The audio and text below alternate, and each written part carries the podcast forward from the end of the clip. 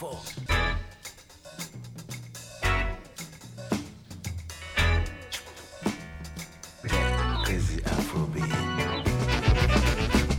Radio Django, le grand direct, 18-19h.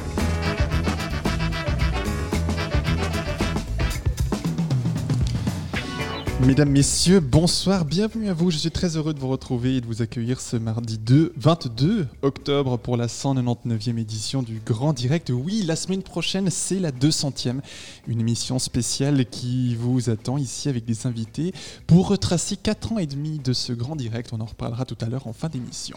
Mais dans l'immédiat, 5 sujets au menu de ce Grand Direct ce soir. On va commencer avec euh, Vivre à Lausanne, Claudia, et la présentation du festival onirique. Oui, euh, le festival onirique euh, aura lieu du 30 octobre au 2 novembre euh, ici à Pôle Sud de la maison Cartier Sougar. C'est la deuxième édition et c'est un festival artistique qui euh, ben, combine l'art pour parler euh, des droits humains. Donc on parlera de la programmation tout à l'heure avec un des organisateurs. Voilà pour la première partie de cette rubrique Vivre à Lausanne. Et puis, euh, dans Vivre à Lausanne toujours, euh, vous l'avez suivi récemment avec les élections fédérales et les différents groupuscules écologistes. Le 20 septembre dernier, le mouvement Pro-Climat Extinction Rébellion bloquait le pont Bessières. Samuel nous emmène en immersion ce 20 septembre dernier pour ce 22 octobre 2019. Bonsoir Madi. Bonsoir Fabien. Dans la Rose des Vins, ce soir, tu nous proposes de parler du projet Abo Plus. Abri Plus, en effet. Euh, c'est le travail euh, de diplôme euh, d'Iskander Guetta qu'il a réalisé euh, à l'issue de ses études à l'école euh, en 2018. Et Iskander Guetta nous rejoindra sur le plateau après pour répondre aux questions concernant ce projet. Et bien voilà pour la menu de la Rose des Vents de ce soir. Bonsoir Sarah. Bonsoir Fabien. Ce soir ensemble, on va parler culture. Et tout d'abord d'une sculptrice lausannoise. Absolument, on va parler de la sculptrice Isabelle Ardevol. Euh, alors, euh, on parlera du voyage, des musiques, des mains, et, mais surtout de son exposition qu'elle fait en ce moment à Morges. Et bien voilà, une exposition à Morges, on découvrira tout ça en détail avec elle. Et puis, euh, toujours dans la culture, un autre... euh, allez, on continue notre visite à travers les groupes musicaux. On va continuer ce soir avec un groupe, il s'appelle Ona et lui. Oui, exactement, c'est un duo, folk, indie. euh, et Cozy. Leur premier EP s'appelle Higher Expectations, qui veut dire euh, de plus des attentes plus hautes. Et euh, il est tout chaud puisqu'il vient de sortir hier. Ah bah voilà, c'est du tout chaud, tout bouillant. En ce 22 octobre, ça sort le 21 et c'est le 22 sur Radio Django. Vous voyez, c'est la grande classe, hein, tout ça. Absolument incroyable. Le festival onirique 2019, le mouvement Extinction Rebellion le 20, dé- 20 septembre sur le pont Bessières, le projet Abri Plus, la sculptrice Isabelle Ardevol et le groupe Ona et lui. Voilà le programme de cette 199e édition du Grand Direct. C'est Fabien pour vous accompagner jusqu'à 19h. Soyez les bienvenus. Django, vivre à Lausanne. Et ce soir, on revient sur une manifestation qui a eu lieu à Lausanne le mois dernier.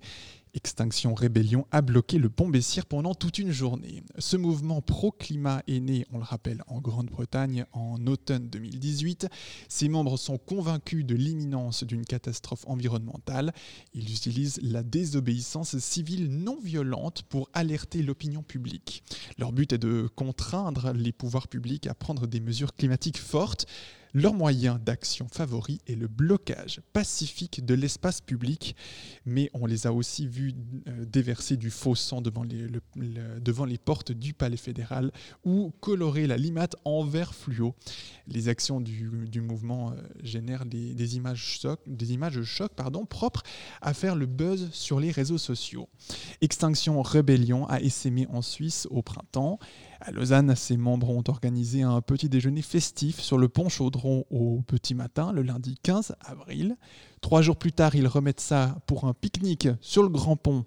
Et enfin, le 20 décembre dernier, c'était donc le tour du pont Bessières, bloqué des deux côtés par 100 à 200 membres et sympathisants. Une scène, de, une, une- scène pardon, des toilettes sèches, des bloqueurs ravitaillés en eau et de, en nourriture.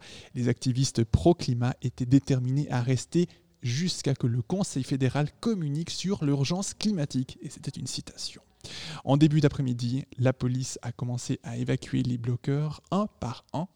Notre reporter Samuel était sur place un petit peu avant l'intervention de police et on l'écoute.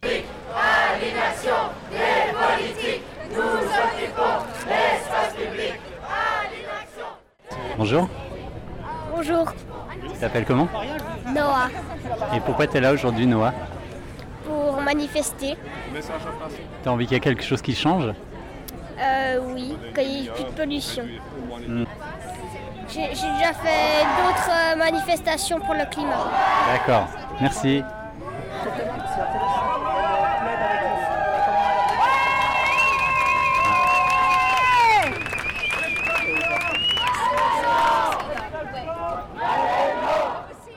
Extinction Rebellion, on a une stratégie d'escalade. Donc on fait d'abord des, actions comme ça devant le Parlement. On a déjà fait des actions symboliques. Donc on, veut d'abord montrer où est le problème et on regarde s'ils nous écoutent. Maintenant, aujourd'hui, c'est une, une étape au-dessus. Là, on va commencer à, bloquer des endroits et on est déterminé à le faire. On va continuer. Et il y a des, des- des réponses qui sont données un petit peu différemment selon les pays. Par exemple, en France, euh, des manifestants comme vous qui avez bloqué un pont euh, se sont trouvés avec des gaz lacrymogènes euh, sans, presque, presque sans sommation. Comment les forces de l'ordre en Suisse répondent à votre mouvement pour l'instant? Là, on est à Lausanne. Alors ça a été très variable. On a, on a déjà eu des, arrestations. Donc ça dépend vraiment du moment, ça dépend de combien on est. Ce qu'on sait, c'est que nous, on sait ce qu'on risque, on sait pourquoi on fait ça, on sait qu'il y a des risques légaux, donc on ne va pas se plaindre s'il y a des arrestations. On est là, on fait de la désobéissance civile, donc on est tout à fait au clair sur ça. Après, nous, on peut questionner la proportionnalité s'il y vient à avoir des débordements. Pour l'instant, c'est pas le cas aujourd'hui.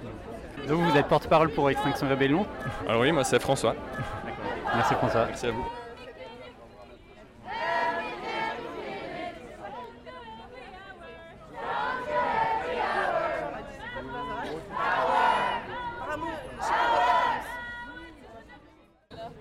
Et vous, c'est quoi le fond de, votre motivation pour votre présence ici? Je peux pas rester les bras croisés et puis laisser euh, le monde s'effondrer autour de moi. Alors euh, je dois agir en fait.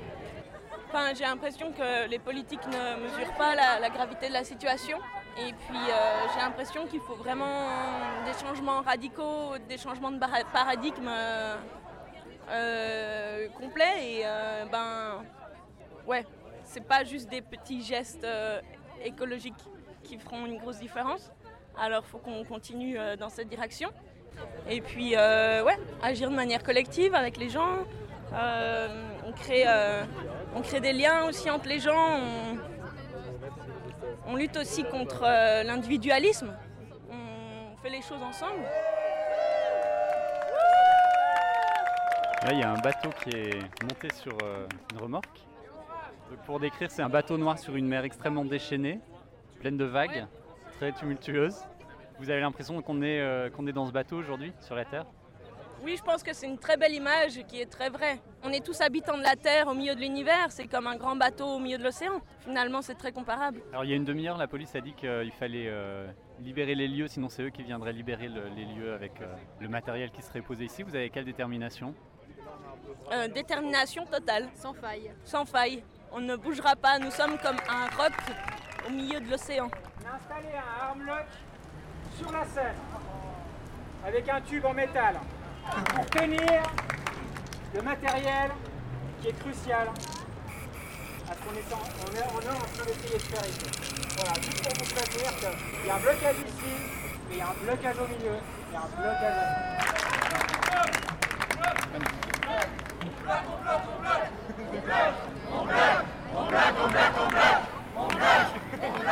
Pour aujourd'hui, mon rôle c'est d'être porte-parole. Je m'appelle Anaïs Tilquin je viens de finir euh, une thèse en biologie évolutive à l'université de Zurich. Euh, je pense que Extinction Rébellion, et c'est pour ça que j'en fais partie, a une stratégie qui est extrêmement pragmatique, des demandes extrêmement raisonnables. Je pense que c'est notre meilleure chance, ce mouvement-là, de, sauver ce qui nous reste. Euh, donc, oui, j'ai un espoir que ça fonctionne, effectivement. Mais on est tous très conscients du fait que ça peut foirer. Et on a tous très peur. Et on est très déterminés. Les gens qui sont ici sont prêts à aller en prison, ils sont prêts à être en garde à vue, etc. Euh, parce que, en fait, euh, qu'est-ce que vous voulez qu'on fasse d'autre? On va pas rentrer chez nous et regarder notre avenir se faire brûler. on, va rester là et on va revenir et on fera ça autant qu'il faudra jusqu'à ce que finalement la vérité éclate du danger dans lequel on est, que le Conseil fédéral déclare officiellement euh, par toutes les voies possibles qu'on est dans une urgence et un, danger qui est existentiel. Et tant que ce ne sera pas le cas, nous on reviendra, on est prêts.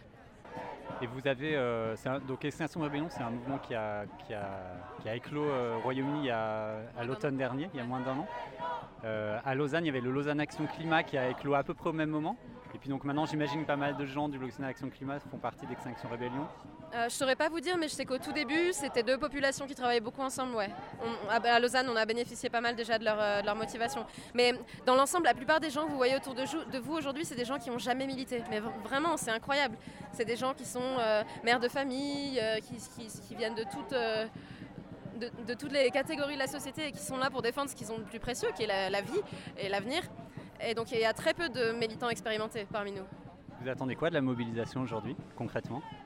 Nous, ce qu'on demande, c'est que le Conseil fédéral dise officiellement par toutes les voies possibles de médias la vérité sur le danger et l'urgence dans laquelle on est, en s'appuyant sur ce que disent les scientifiques.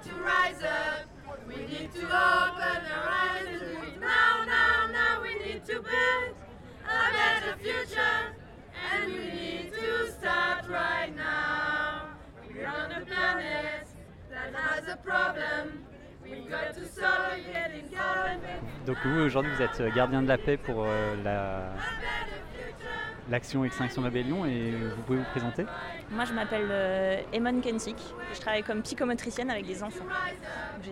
Voilà. Là on est sur le pont de Bessières qui est bloqué depuis deux heures. Donc les, gens qui descendent euh, sont, bah, qui voulaient tourner vers, vers la cité sont obligés de descendre. Donc ça peut gêner des gens dans leur parcours. Les, automobilistes vers lesquels vous allez, ils, réagissent comment? On a vraiment beaucoup de gens qui euh, sont contents de ce qui se passe, qui vont peut-être passer après le travail, nous rejoindre, euh, qui sont sensibles. Qui... C'est tous des gens en fait comme nous et qui ont entendu les nouvelles et puis qui ont peur. Donc en fait, euh, les gens de manière générale réagissent très bien. C'est la peur aujourd'hui qui vous motive à être ici? C'est moi, c'est la tristesse, la rage et vraiment surtout la peur l'aspect non violent de la manifestation. Donc là, il y a une, centaine de vos camarades qui sont, qui sont assis euh, sur le pont de Bessières et de manière pacifique. C'est une partie importante pour vous, la non-violence du mouvement? C'est une partie qui est essentielle. C'est au cœur du mouvement. Euh, nous, on fait ça parce qu'on a peur, on fait pas ça parce qu'on cherche la confrontation. On a juste besoin maintenant d'être entendu et puis on exige vraiment du Parlement qu'il communique sur la crise. Vous avez l'impression que les instances politiques en font pas assez aujourd'hui? C'est pas une impression, c'est un fait. Et d'ailleurs, je me base aussi sur l'Office fédéral de l'environnement qui a fait deux rapports qui sont alarmants et qui dénoncent en fait aussi euh, la lenteur d'action du Parlement. Donc même si l'Office fédéral, un office fédéral critique ça, c'est plus une impression qui se passe, que les choses vont pas assez vite, c'est un fait. vous, avez, vous avez espoir que ça puisse aller plus vite compte tenu du système politique tel qu'il est organisé aujourd'hui en Suisse et dans le monde de manière générale je sais pas, j'ai l'espoir, euh, sinon je le ferai pas. Sinon je ne sais pas ce que j'aurais fait, mais sinon je ne serais pas ici. Donc oui, j'ai de l'espoir. Par contre, il faut bien se rendre compte, on parle des élus comme des leaders, mais en fait ce sont des gens qui suivent l'opinion publique. On le voit depuis une année, il y a des soulèvements citoyens qui ont lieu et en fait on n'a jamais autant parlé de la crise climatique. Donc on a besoin de continuer et de mettre cette pression-là en fait de la rue et puis de d'exiger maintenant que les pouvoirs politiques fassent leur travail auprès de la population, c'est-à-dire qu'ils mettent en place des lois qui nous protègent et puis qui protègent notre futur. Chacun a des rôles très précis donc il y a les bloqueurs qui sont assis et puis autour euh, naviguent euh, toutes les personnes qui accompagnent finalement ce blocage. Voilà, c'est ça. Donc on a les anges gardiens qui s'occupent du bien-être, on a les gardiens de la paix qui vont parler aux gens, expliquer ce qui se passe et puis qui vont à la rencontre euh, du public. On a les contacts police qui permettent aussi d'avoir peut-être une personne privilégiée pour échanger.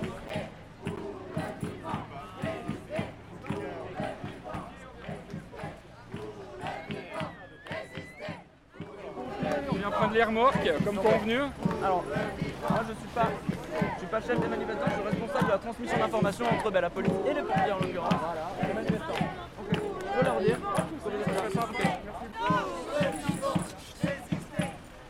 Ok, en face de vous, derrière euh, la rangée de policiers, vous avez deux véhicules de pompiers. Ils sont là pour venir chercher les remorques. Voilà, euh, ils aimeraient bien que vous reculiez, vous installez derrière les remorques pour faire le blocage plus loin. Voilà c'est ça les informations que je vais vous transmettre après vous. Vous avez la balle de, de l'autre côté. Merci.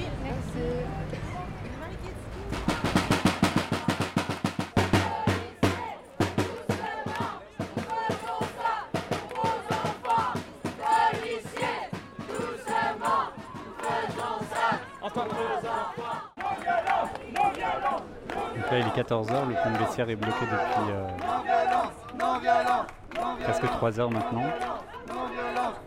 Et les policiers sont en train de déloger les manifestants qui se trouvent euh, d'un côté du pont pour laisser passer des véhicules de pompiers et des véhicules de police qui sont censés évacuer du pont des euh, remorques.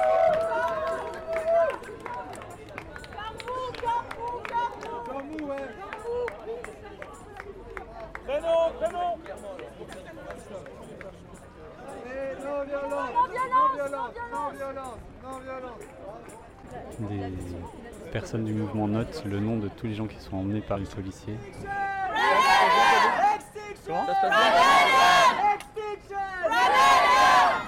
On a un bon contact avec la police.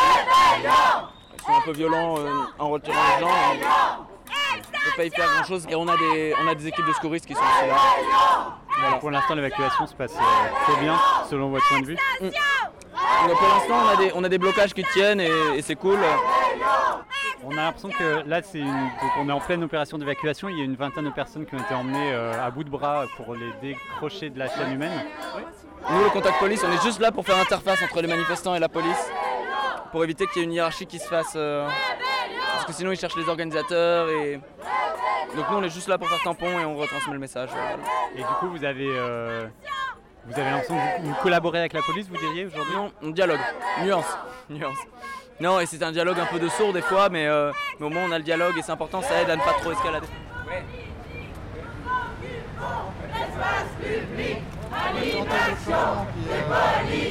Comment j'ai une chanson C'est pas très alors, fais gaffe.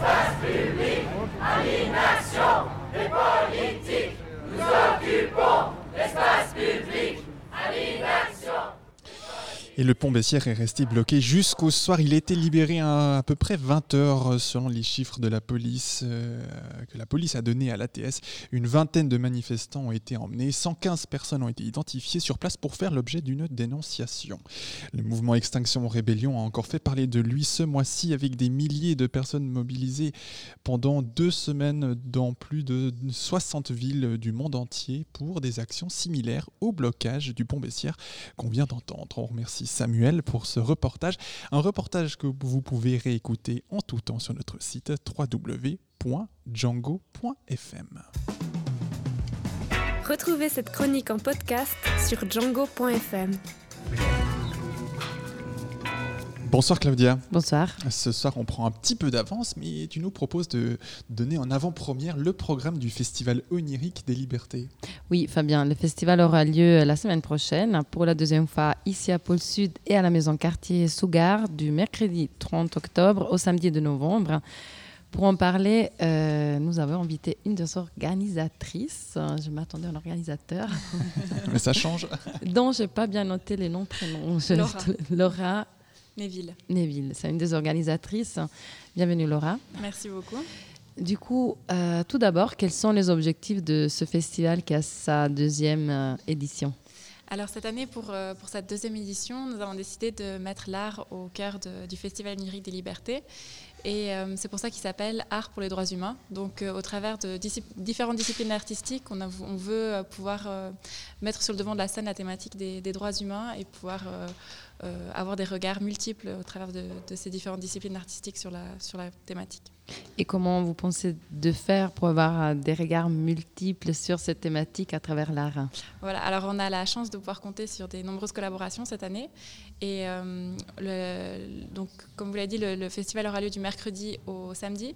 Et nous aurons notamment la soirée du mercredi soir qui va commencer avec un film, euh, Monos, qui est un film colombien. Et ensuite, le jeudi soir, la thématique, ce sera le thème de l'art et, et féminisme. Donc, il y aura euh, notamment une exposition de photos, euh, des mini-reportages faits par des élèves d'intégration de classe de Crissier, euh, une, euh, une performance artistique euh, de danse contemporaine, du slam et euh, aussi de la musique. Donc, ça sera, euh, et puis des lectures du recueil Tu es la sœur que j'ai choisi. Donc on aura vraiment différentes disciplines qui vont se, rejoindre pour parler de, cette question du, féminisme le, jeudi soir. Et le vendredi soir, à nouveau, on aura un film qui s'appelle Minga Voices de Resistencias, qui est un, un film autour des résistances des peuples indigènes en Amérique latine. Euh, ensuite, on aura la présence d'un collectif euh, chilien qui va parler justement des, problématiques euh, actuelles au Chili. Et puis ensuite de la musique pour continuer la soirée. Donc on aura de nouveau ces, différents regards qui vont se croiser. Et puis. Qu'est-ce que vous souhaitez transmettre? Alors, c'est des soirées festives, c'est des soirées artistiques, engagées, mais vous avez derrière un objectif en organisant ce festival. Qu'est-ce que vous souhaitez communiquer ou atteindre avec le, public qui va participer au festival? Alors effectivement, on aura différents moments avec différentes ambiances, à la fois des moments euh, plus euh, calmes, des moments plus festifs comme le vendredi soir qui est la soirée de fête. Et le message vraiment qu'on voudrait, euh, qu'on voudrait transmettre au public, c'est un message de, d'ouverture et de dialogue et de réflexion finalement, d'ouvrir des espaces de réflexion entre le public et les artistes pour pouvoir se poser, s'interroger autour de ces questions de, de droits humains dans des contextes variés aujourd'hui. Bon, une belle édition. Comme l'année passée, vous attendez encore plus de monde que ces dernières années? On espère. On en espérant que, que le Sud, que va pouvoir accueillir tout ça. Dans la capacité des portes de Port Sud. On avait déjà une belle participation l'année passée, on souhaite encore la même. On en espère que ça se renouvelle. C'est tout le meilleur qu'on puisse vous souhaiter, euh, Laura Mieville. Merci beaucoup d'être venu. On rappelle hein, que ce festival euh, onirique des libertés aura lieu la semaine prochaine, du 30 octobre au 2 novembre, ici à Pôle Sud et à la maison de, de quartier Sougar. Toutes les informations et le programme sur euh, le site de Pôle Sud, pôlesud.ch. Une belle édition. Et aussi sur le festival du festival, le site festival www.folfestival.org folfestival.org. Voilà qui est donné pour le détail du programme. Merci beaucoup, une belle soirée, à bientôt. Merci à vous, bonne soirée. Merci à toi Claudia pour la préparation de ce sujet. Merci. Ronchon, toi, t'es ronchonchon. Toi t'es fâché, toi t'es grincheux, toi t'es ronchon. Si t'es chafouin, fais attention, ou je t'emmène dans la maison des ronchonchons. C'est une maison grise adossée à une mine de sidérurgie désaffectée. On y vient à pied, on a un peu peur. Les gens qui vivent là sont tous de mauvaise humeur. Y a Jean-Pierre Ronchonchon qui raloche sans arrêt en cherchant la clé de la maison des Ronchonchons. Et Bernard Vénère qui lui crie après Qu'as-tu fait de la clé de la maison, Ronchonchon? Et Marie-Pierre Grognon, vraiment ça l'énerve. Quand y a Bernard qui dit à Jean-Pierre qui a perdu un truc Qu'est-ce que t'en as fait Si je le savais, il serait pas perdu et ça m'énerve, ça m'énerve, ça m'énerve. Mais t'es ronchonchon, toi, t'es ronchonchon, toi. t'es fâché, toi t'es grincheux, toi t'es ronchon. Si t'es chafouin, fais attention, nous approchons de la maison des ronchonchons. Jean-Pierre Ronchonchon a retrouvé la clé sous le paillasson de la maison des ronchonchons. Et Bernard Vénère lui dit Ça je le savais ça, tu perds toujours ta clé sous le paillasson et ronchonchon. Et Marie-Pierre Grognon, vraiment ça l'énerve quand y a Bernard qui dit à Jean-Pierre qu'a retrouvé un truc. Je savais où c'était, si tu le savais. Pourquoi tu l'as pas retrouvé toi-même? Ça m'énerve, ça m'énerve, ça m'énerve, ça m'énerve. Mais t'es ronchonchon, toi, t'es ronchonchon, toi. Toi t'es fâché, toi t'es grincheux, toi t'es ronchon. Si t'es chafouin, fais attention, nous pénétrons dans la maison des ronchonchons. On a décidé de boire l'apéritif et dans le salon de la maison des ronchonchons, même la peau de bête semblait de mauvais poils, pas de doute, on est bien dans la maison des ronchonchons. Là. Jean-Pierre Maugréet, en s'arrachant les tifs, constatant excédé le vin sans le bouchon. Et Bernard Vénère lui dit Je te l'avais dit, faut pas que tu t'étonnes, t'achètes ton vin chez Champion. Et Marie-Pierre Grognon, vraiment ça l'énerve. Quand y a Bernard qui dit à Jean-Pierre qu'a acheté un truc, t'aurais bien mieux fait d'aller chez Fauchon. Décidément, Bernard, il m'énerve, il m'énerve, il m'énerve. Mais t'es ronchonchon, t'es ronchonchon. Toi t'es fâché, toi t'es grincheux, toi t'es ronchon. Si t'es chafouin, fais attention, on va dîner dans la maison des ronchonchons. Il faut une fin à cette sombre histoire, une grande morale à cette petite chanson. Si t'es trop grognard, si t'es trop ronchon, tu passeras ta soirée avec des cons. Avec des quoi? Bah des ronchonchons, genre fâché, grincheux, puis ronchons. Des ronchons quoi? Bah des ronchonchons, tu finiras par habiter dans la maison des ronchonchons. Mais des ronchons quoi?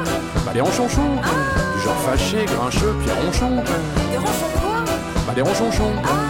Tu finiras ta vie comme un ronchonchon et ça t'énerve, ça t'énerve, ça t'énerve, ça t'énerve, et ça t'énerve, ça t'énerve, ça t'énerve, ça t'énerve, scrognonieux. La maison des ronchonchons, c'est signé Alexis HK à 18h24 sur Radio Django.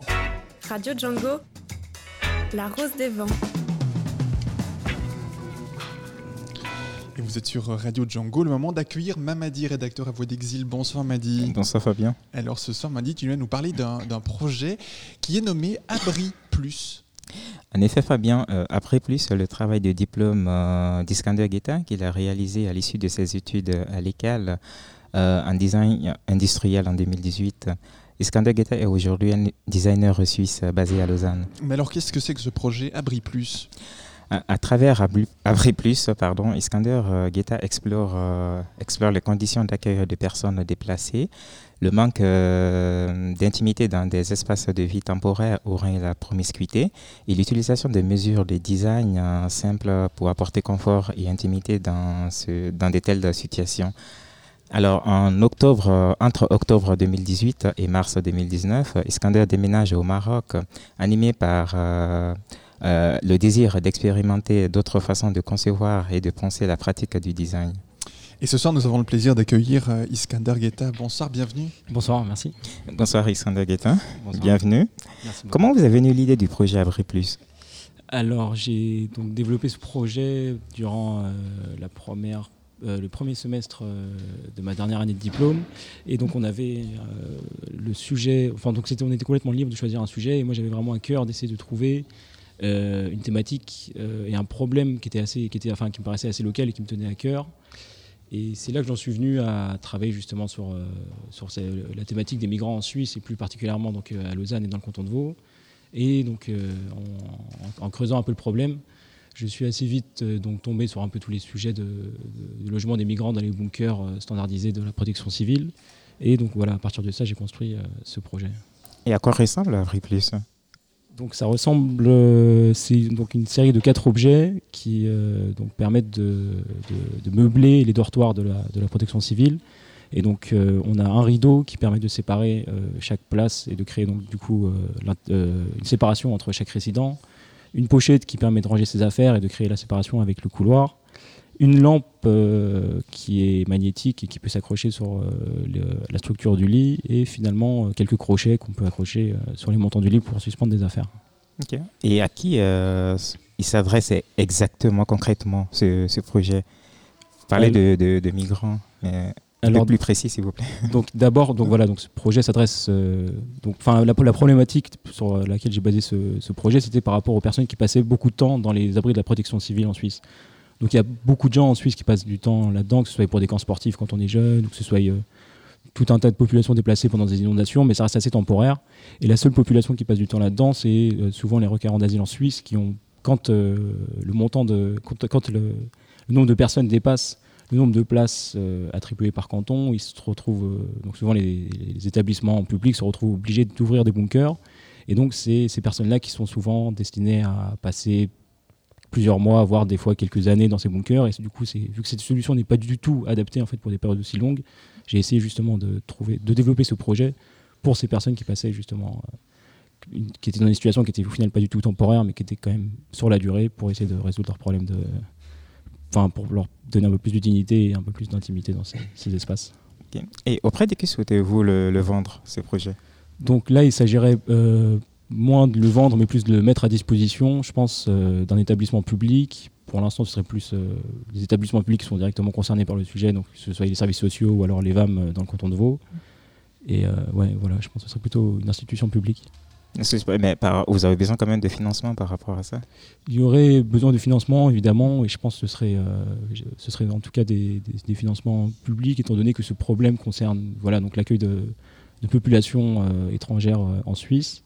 Et donc, ce qui concerne la, la sphère publique, je pense, et j'avais envisagé de peut-être faire appel à des, à des, fonds privés, mais on se retrouverait obligé de faire des, concessions par rapport au projet pour des raisons économiques ce qui serait euh, dommage par rapport à la, aux valeurs que porte le projet. Avez-vous déjà pu faire tester vos outils Abri Plus par les utilisateurs en situation réelle? Malheureusement, pas encore, justement, et c'est, je pense qu'il serait la première étape du projet, en fait, après sa, sa phase de prototypage, ce serait de l'essayer dans de vraies conditions pour, en fait, se rendre compte aussi des, des réalités et des vrais problèmes que, que pose ce genre de, de projet-là. Et, ok. Euh, votre euh, projet a été euh, bien, très bien accueilli et récompensé entre autres à New York dans le, dans le cadre de Vinted Design 2019. Qu'est-ce que ce, cette visibilité récente vous apporte? Euh, C'est assez intéressant pour moi de pouvoir en fait avoir un- une sorte de, premier pas dans le monde, euh, disons, créatif ou des, des- des- des designers en Suisse. Et ça me permet aussi de me, de me rendre compte un peu comment fonctionne ce, ce monde-là. Comment est-ce qu'une fois qu'on a un peu commencé à avoir peut-être euh, euh, un article ou des gens qui commencent à parler de vous, comment est-ce qu'on peut commencer à développer des projets, notamment pour cette radio où grâce à un article dans 24 heures, j'ai été contacté par, par vous-même. Mhm. Donc c'est assez, euh, c'est assez intéressant de, donc pour moi-même de pouvoir un peu promouvoir ce projet-là et ensuite de pouvoir voir un peu d'un monde professionnel comment ça se passe, qui traite de quelles thématiques et quels sont les problèmes liés à cette, à cette profession. Est-ce que ça a favorisé le développement du projet? Pas spécialement, ça a favorisé peut-être mon développement personnel, disons. Mais le projet, non, n'a pas, pas vraiment avancé depuis, malgré euh, des recherches de fonds, des recherches de partenaires, qui restent en fait bloqués sur plus sur un fond politique, disons, où on est sur euh, un manque d'intermédiaires et un manque de- d'institutions qui seraient prêtes à engager du temps et des moyens pour développer ce genre de projet-là. Et euh, ouais, non, vraiment, c'est ça. Je reviens un peu sur ce que je disais tout début par rapport à votre voyage au Maroc. Euh, ma question est, euh, qu'est-ce que ce voyage en fait vous a apporté? Euh, donc, ça m'a apporté pas mal de choses, mais en fait, c'était surtout par rapport à. Moi, j'étais un peu. donc voilà, après avoir été élevé en Suisse et fait toute ma scolarité ici, disons, pour rester dans un contexte du, du design, j'étais un peu bloqué dans cette. une démarche assez commerciale et purement, disons, néolibérale de développer des objets, de penser à comment fournir, comment vendre des produits, comment les communiquer, comment voilà, distribuer ces produits-là. Mais en fait, à aucun moment, j'ai été confronté au comment aider des gens, comment résoudre des problèmes en fait, qui sont concrets et qui sont à petite échelle, qui peuvent aider des gens dans, différentes positions. Ce que j'ai pu finalement essayer de travailler avec ce projet de diplôme. Et du coup, j'ai donc décidé de partir, de quitter un peu, genre, un peu tout ce, monde, de- cette industrie néolibérale, pour euh, trouver des endroits où les choses se font beaucoup plus directement, avec beaucoup moins d'intermédiaires, disons, beaucoup moins de, de bureaucratie, et pour voir comment est-ce que les gens faisaient voilà, des choses à petite échelle, Mhm. essayer de résoudre des problèmes locaux qui étaient inscrits dans un temps donné, qui étaient beaucoup plus euh, quelque chose voilà, de, plus, de plus humain et de plus, euh, de plus hybride, disons. Mais euh, ça vous a quand même inspiré Euh, Donc ça a été une source d'inspiration pour vous, ce voyage un peu? Énormément, ouais. Grande, grande source d'inspiration. Surtout, euh, disons, euh, c'est, ouais, beaucoup de choses m'ont inspiré. Beaucoup de, on pourrait aborder pas mal de sujets par rapport à ça.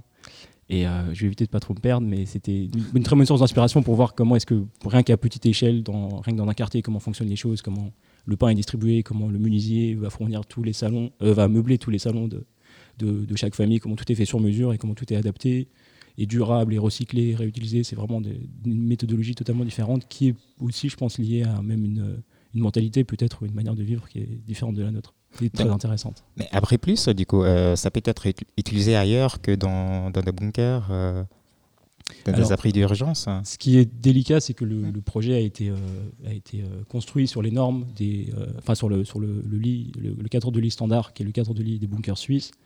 Et ce lit, on le trouve justement uniquement dans ces bunkers. Donc s'il devrait être adapté à un autre endroit, il faudrait revoir pas mal de, de parties du projet, notamment le système d'accroche, qui est le système euh, qui permet de simplifier beaucoup le, le- le projet, notamment dans sa production. Et du coup, euh, si ce serait pour un autre contexte, il faudrait ben, du coup retravailler, mais c'est tout à fait possible. C'est juste une question de, Bon, là, on est dans un domaine assez technique, mais expliquez-nous peut-être juste en deux mots pour nous dévoiler euh, une partie du secret. Vous dites l'accroche pour simplifier le montage, démontage? Ouais, alors du coup, c'est juste en fait une, une pièce euh, d'injection plastique qui permet d'accrocher toutes les pièces sur le cadre du lit et donc qui est et qui permet aussi de, de servir comme crochet. Et donc cette, cette pièce permettrait de simplifier la production puisque et, euh, vu que c'est une pièce en plastique, ça euh, insignerait un seul moule, donc beaucoup plus euh, de simplicité et de moins de moins de frais de production. D'accord. Et quels sont vos nouveaux projets? Vous avez des nouveaux projets, en fait, je veux dire Euh, en l'occurrence, pas énormément. C'est beaucoup de. Je suis plutôt dans une étape, disons, de, de réflexion et de voir un peu comment est-ce que je pourrais euh, m'orienter professionnellement et ensuite plus loin dans la vie, dans, la- dans ma dans ma vie. Mais ce serait, pour l'instant, c'est beaucoup de beaucoup de lecture et beaucoup de, de, de recherche, plutôt personnelle. ouais. Ok, merci beaucoup, Iskander Guida. Merci à vous. Merci Iskander euh, Guetta d'avoir accepté notre invitation ce soir. Merci à vous. Je rappelle que vous êtes designer diplômé de l'ECAL et concepteur de ce projet Abri Plus. Merci également à toi Mamadi de Merci. Voix d'Exil, le média d'information destiné à l'expression libre des personnes migrantes en Suisse et ailleurs. Il y a aussi Django.fm. Merci beaucoup Mamadi. Merci à toi, Fabien. Une toute belle soirée. Et puis ce Également. projet euh, Abri Plus, on disait que c'est une bonne chose. Et cette chanson de Fanny Anganipalis, c'est aussi une bonne chose.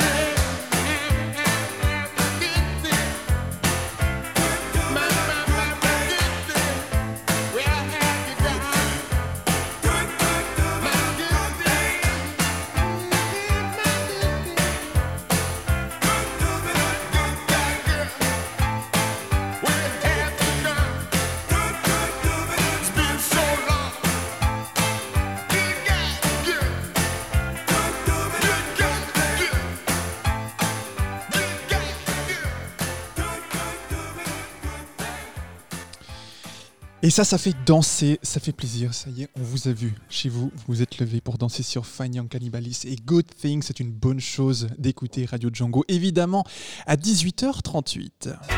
Radio Django. Culture.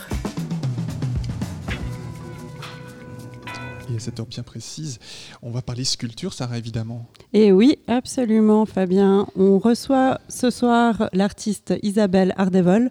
Alors, entre la Suisse, la France, l'Espagne et j'en passe, Isabelle, la sculptrice, s'est façonnée une carrière et une vie à son image. Bonsoir, Isabelle Ardevol. Bonsoir. Bienvenue sur Radio Django. Alors, si je me fie à ce qu'on me dit, vous n'étiez pas prédestinée à la, à la sculpture. Pourquoi? Alors, au fond, euh, quand je suis partie de la maison, je suis partie de la maison très tôt, euh, je suis rentrée aux Beaux-Arts, mais euh, j'avais l'autorisation de rentrer aux Beaux-Arts, euh, enfin de faire de l'architecture, parce qu'être architecte, ben, dans une famille, ça fait bien. Mais à cette époque-là, ben, être artiste, euh, ça fait peut-être un petit peu moins bien. Mais, par chance, au, au Beaux-Arts à Paris, il y avait une section architecture, j'ai donc passé le concours. Et puis après, eh j'ai eu un cursus double, donc un cursus officiel. Euh, j'ai fait tout mon parcours en, en architecture, donc je suis, je suis, architecte. Et puis un parcours officieux dans lequel j'ai travaillé, donc j'ai fait tout le parcours, le cursus aussi de, de sculpture avec, euh, avec l'assistante César. Donc ça, c'était vraiment une, une grande chance et, euh, et puis un petit coup de, un petit coup de folie. Et au, au Beaux-Arts, justement, vous avez été primé. C'est quoi le, le Grand Massier? Alors le Grand Massier, c'est le président de tous les élèves et anciens élèves des écoles d'architecture de France et, et, de Navarre. Et euh, jusqu'à présent, c'était toujours, euh, enfin pratiquement toujours, un homme et surtout un Français. Euh, il y avait déjà eu une femme, mais jamais d'étrangère. Et puis, puis moi, l'étrangère, j'ai été élue. Et ça, c'était bah, pour moi une, une, jolie reconnaissance de, de, la part de, de la part de tous les étudiants, parce que c'était quand même le président national de la France. Enfin, c'est un, un, prix délivré par les étudiants? C'est pas vraiment un prix, c'est une élection. Une élection, d'accord. Et du coup, après, il y a un changement de décor, un changement de métier. Vous partez en Espagne. Pourquoi l'Espagne? Alors, pourquoi l'Espagne? Parce que bah, j'avais un petit peu de famille là-bas. Et puis, euh, au fond, moi, je, je, je, ma vie s'organise un petit peu par rupture.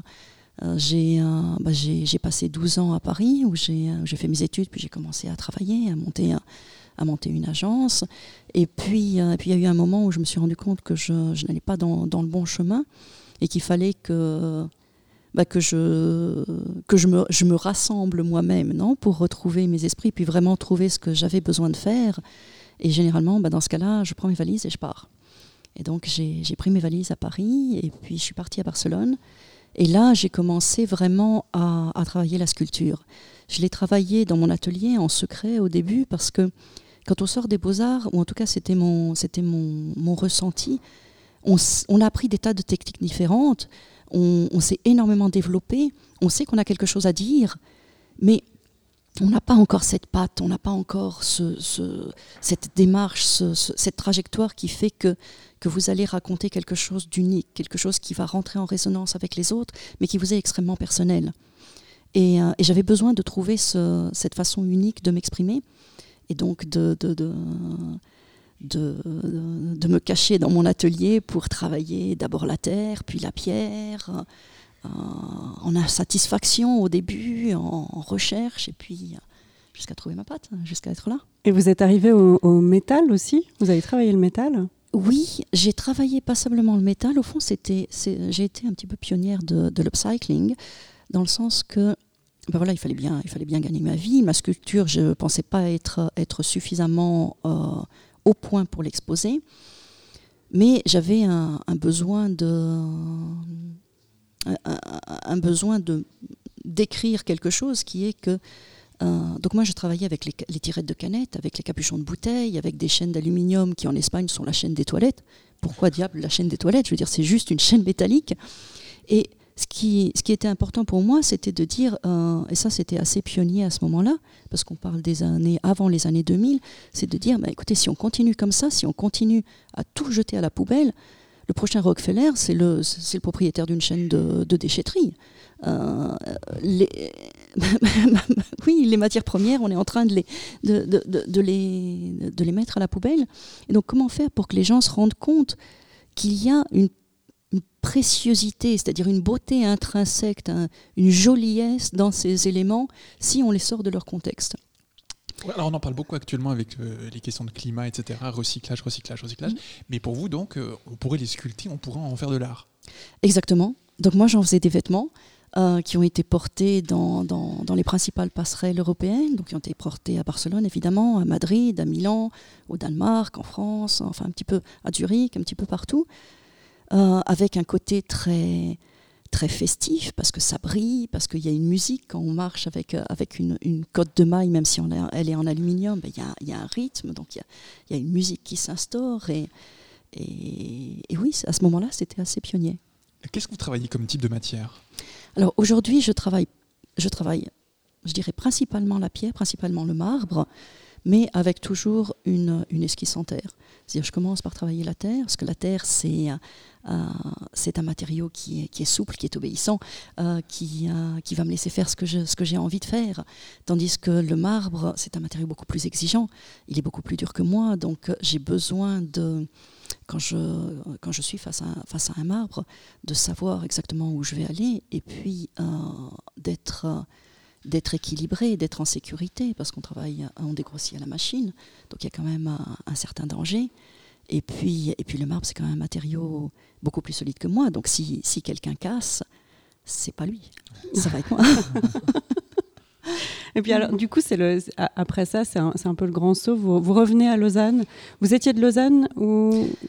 Alors, je ne suis pas vraiment de Lausanne. euh, mes grands-parents habitaient Montreux.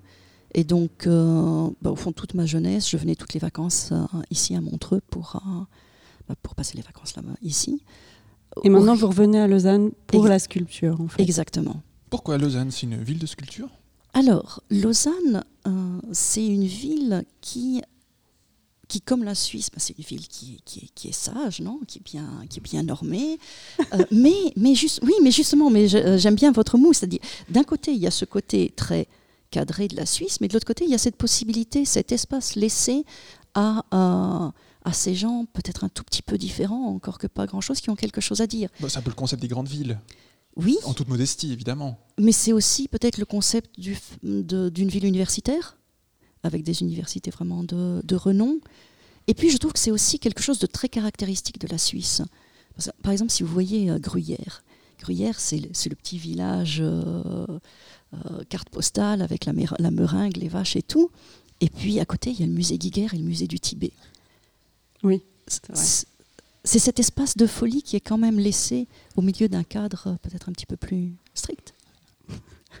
Donc ça vous convient bien finalement, Tout avec votre fait. esprit de liberté. Et, euh, Bah écoutez, je me, je me sens bien ici. Je me suis toujours sentie étrangère parce que, bah voilà, parce que quand euh, j'habitais en Espagne, j'avais un accent français assez développé. En France, si vous n'avez pas le passeport, ben, on vous fait sentir que vous n'êtes pas d'ici. Et puis, et puis ici, j'ai trouvé un espace où je me sens bien. Et c'est tout nouveau pour moi. Enfin, bon, ça fait dix ans maintenant, mais c'est quand même quelque chose que j'apprécie beaucoup.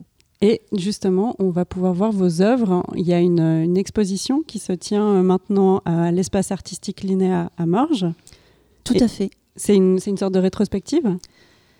Alors, c'est pas vraiment une, oh, une rétrospective. Dans cette exposition, qui est une, vous allez voir des sculptures euh, de, mes dernières sculptures sur les derniers dix ans. Donc, vous allez voir des terres, vous allez voir des résines, et puis, euh, et puis quelques marbres. Il y a une douzaine de pièces. Et c'est une nouvelle galerie, donc c'est assez intéressant comme concept. Parce que c'est une galerie qui est tenue à la fois par Isabelle Boll, qui est, qui est donc la galeriste, et un, un designer qui fait aussi de- du pop art, et qui choisissent comme ça deux ou trois artistes pour des, des expositions très, très symbiotiques. Eh bien, euh, voilà, votre exposition est à voir du 4 septembre. hein, ça a déjà commencé il y a un bon mois et Mhm. demi. Et c'est jusqu'au 14 novembre. Est-ce que vous avez encore des événements, des, des- des moments forts euh, pour vous rencontrer peut-être là-bas Alors, le 14 novembre, on va organiser un finissage de 18h à 21h. Donc, euh, vous êtes bienvenus, évidemment, je serai là. Et puis, ça peut être un joli moment de partage. Eh bien, voilà qui est dit pour, euh, pour vous, Isabelle Ardevol, avec votre exposition qui se tient, comme je le disais à l'instant, du 4 septembre au 14 novembre à l'espace artistique euh, linéal au passage euh, de la Couronne 4, c'est à Morges. Et puis, on peut vous voir votre site sculpteur.eu. Tout à fait. Merci beaucoup, Isabelle Ardevol. Une bonne soirée à vous. Merci, bonne soirée. Et merci à toi, Sarah, pour la préparation de ce sujet. Voici une Merci chanson. Qui, qui vous tenait à cœur, semble-t-il, Lost on You DLP.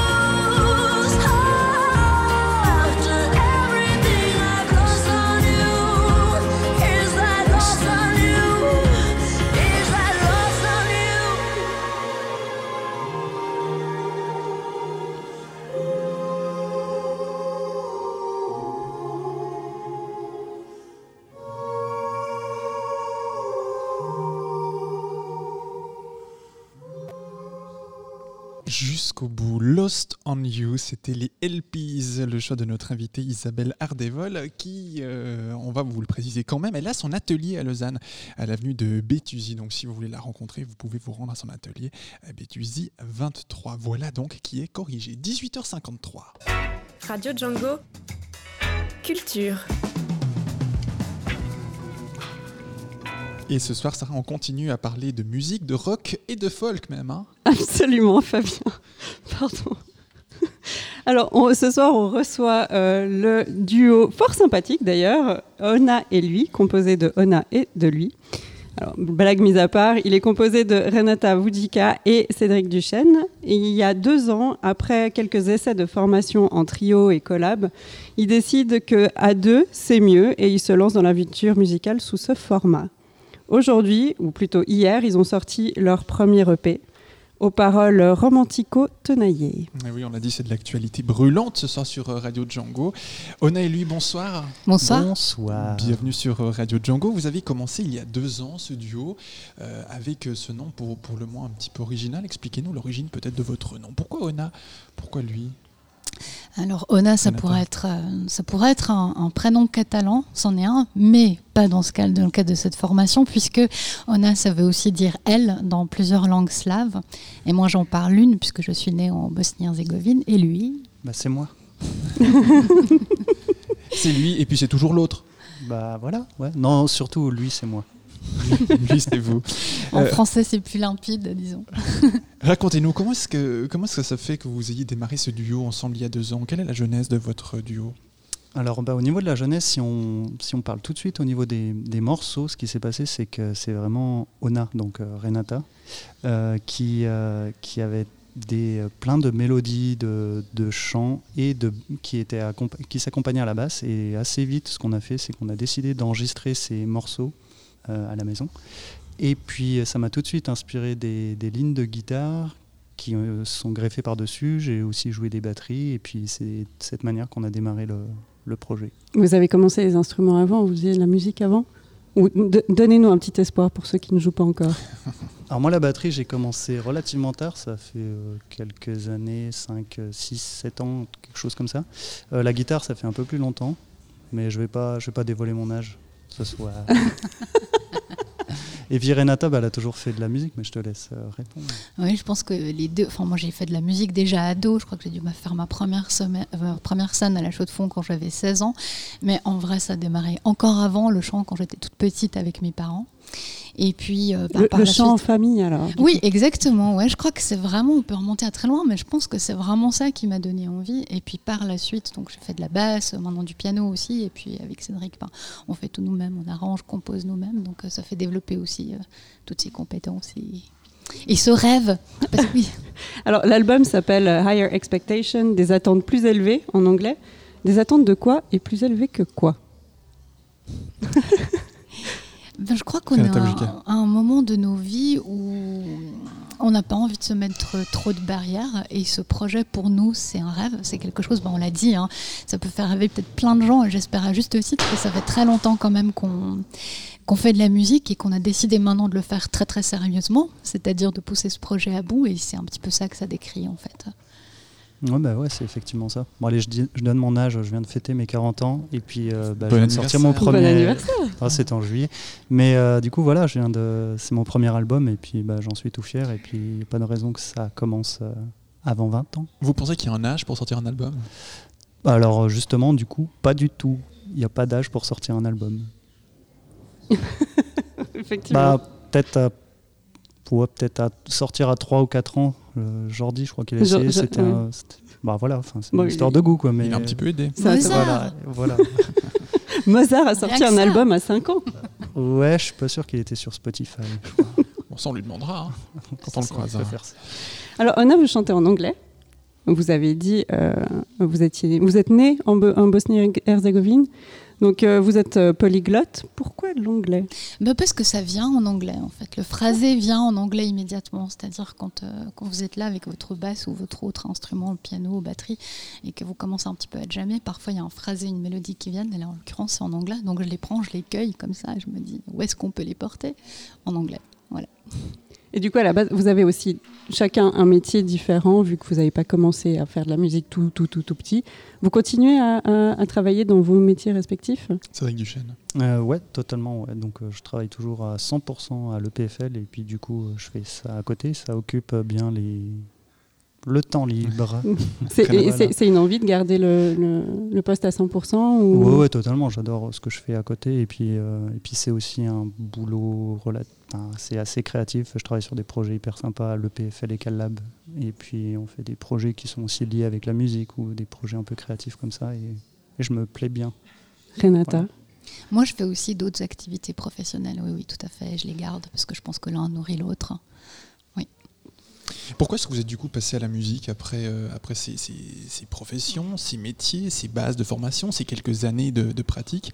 Pourquoi se dire, ah bah tiens, aujourd'hui on va quand même se lancer dans la musique à côté Et puis si ça marche mieux, bah, on en fera peut-être plus Eh ben, je pense qu'il y a vraiment ce côté. euh, euh, ça s'est beaucoup démocratisé, on va dire, euh, tout ce qui est euh, ce mouvement euh, DIY, euh, de, de pouvoir travailler à la maison. Au Do it final, yourself. Do it yourself, ouais. Faites-le vous-même pour aller Voilà. jusqu'au bout. Et puis, en final, il n'y a pas besoin de. Faut, faut s'investir un petit peu, c'est du temps, du travail. C'est pas énormément d'argent pour se construire un petit studio à la maison. Et puis, euh, c'est. Voilà, enfin, comme tout le monde, on check un peu YouTube, on cherche euh, deux, trois combines par-ci par-là. Moi, j'ai un métier qui était quand même assez lié euh, au traitement du son, euh, ingénieur du son. Donc, bah, voilà, j'avais deux, trois combines. Et puis, c'est comme ça qu'on a décidé de vraiment se lancer dans ce projet à la maison. Ça aide, ouais. Ouais, c'est- ça aide un peu quand même. Moi, je, je- je pense quand même qu'il y a aussi une nécessité, en fait. C'est que ces morceaux, à un moment donné, il y a une urgence. Et soit tu l'apprends et tu décides d'aller au bout du projet, soit elle t'échappe. Et je crois que cette fois-ci, on a décidé de ne pas le laisser s'échapper aussi. Vous pensez qu'on n'a qu'une seule chance? Hmm, non, pas du tout. Non, non, non, non. Non, moi je suis. euh, Non, on peut. Bah, j'ai essayé de sortir un album aussi à 50 ans, je pense. Il faut, il faut- tu remettras 100 fois ton métier sur, euh, Voilà, sur le tapis, je ne sais plus dans quel sens ça va. Et du coup, euh, c'est quoi vos inspirations musicales? Renata Vujika. Musical.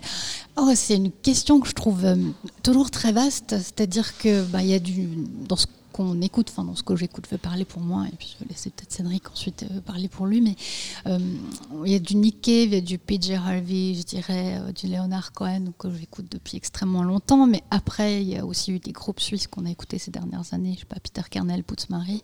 Mais il y a aussi pour moi de la musique balkanique, du fado, du flamenco même, et toujours une playlist du moment qui peut passer du post-punk euh, comme Savages à euh, l'ISO, quelque chose de beaucoup plus commercial et actuel. Donc c'est vraiment très très vaste. Ouais, bah, moi je vais juste ajouter un petit peu les artistes qui vraiment m'ont accompagné pendant qu'on composait ce, projet. Donc euh, je pense qu'il y avait The National et puis Nadine Shah.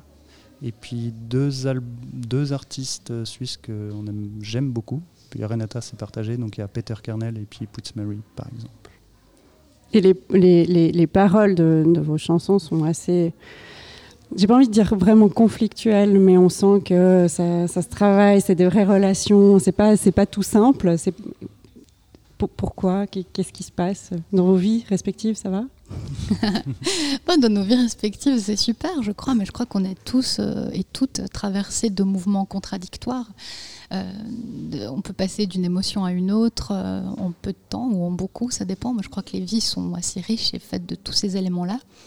Euh, nos histoires ne sont pas que des histoires d'amour, il y a aussi toutes sortes d'expériences qu'on peut faire dans une vie. Je pourrais donner plein d'exemples, mais je trouve qu'on retrouve soit dans la vraie réalité dans nos vies, soit dans la fiction aussi. Et ce qui se passe dans nos chansons, c'est que la réalité et la fiction se rencontrent. Ça, ça nous parle aussi pas mal. Euh, pour la suite, quelles sont euh, vos, vos prochaines dates? Est-ce que vous avez un vernissage d'album Puisqu'il est sorti hier, cet EP.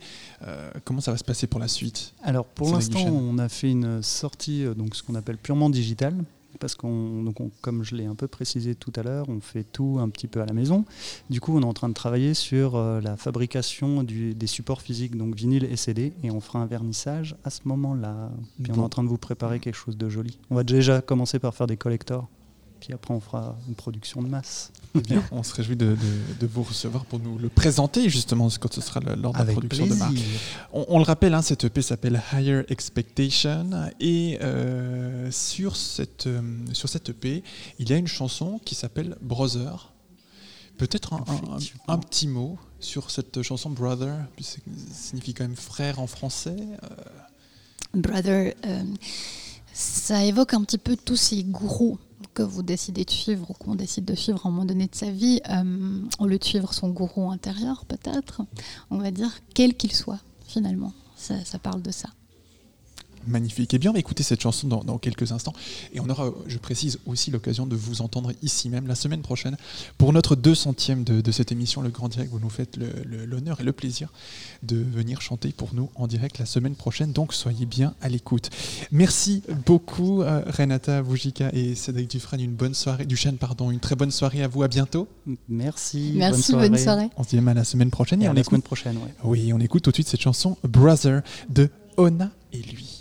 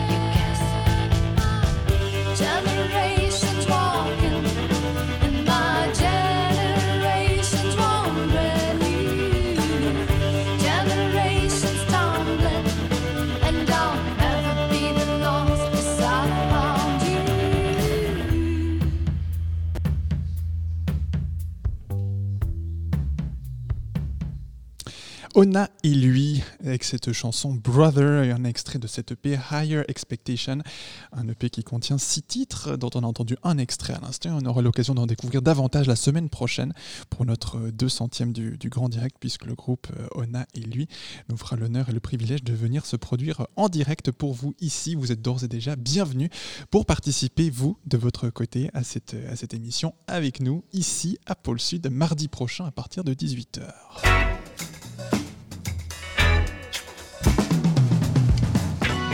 Et on arrive au terme de ce grand direct pour ce mardi 22 octobre. Nous avons dû parler du festival Onirique 2019. Nous avons parlé du mouvement Extinction Rébellion du 20 septembre dernier sur le pont Bessières. Nous avons également parlé du projet Abri Plus. Nous avons parlé de la sculptrice Isabelle Ardevol. Et à l'instant, nous recevions le groupe Ona et lui. Tous ces sujets sont à retrouver et à réécouter sur notre site www.django.fm. Je le disais tout à l'heure et en début d'émission, la semaine prochaine, c'est la 200e De votre rendez-vous de vie lausannoise du mardi soir. On vous invite à venir festoyer avec nous ici pour une émission spéciale d'une heure et demie environ à partir de 18h et de la partager avec nous, ainsi que le verre de l'amitié qui va s'en suivre, évidemment. Nous parlerons avec nos invités des questions de radio de proximité, de leur impact, de leur influence, des radios évidemment, mais aussi des questions de bénévolat, puisque c'est le nerf de la guerre ici pour Radio Django. On retracera évidemment aussi un petit peu les traces de ces 4 ans et demi de grand direct. On compte sur vous donc mardi prochain, le 28 octobre à partir de 17h30, ici à Pôle Sud, au Flon, ou à partir de 18h sur radio.django.fm. Dans un instant, le monde est beau, avec sa thématique des multinationales responsables aux consommateurs responsables. C'est la thématique de ce nouveau volet qui débute dans à peine 5, minutes. On vous souhaite une très très belle soirée à l'écoute de, votre- de vos programmes sur Radio Django. Il est précisément 19h et 10 minutes.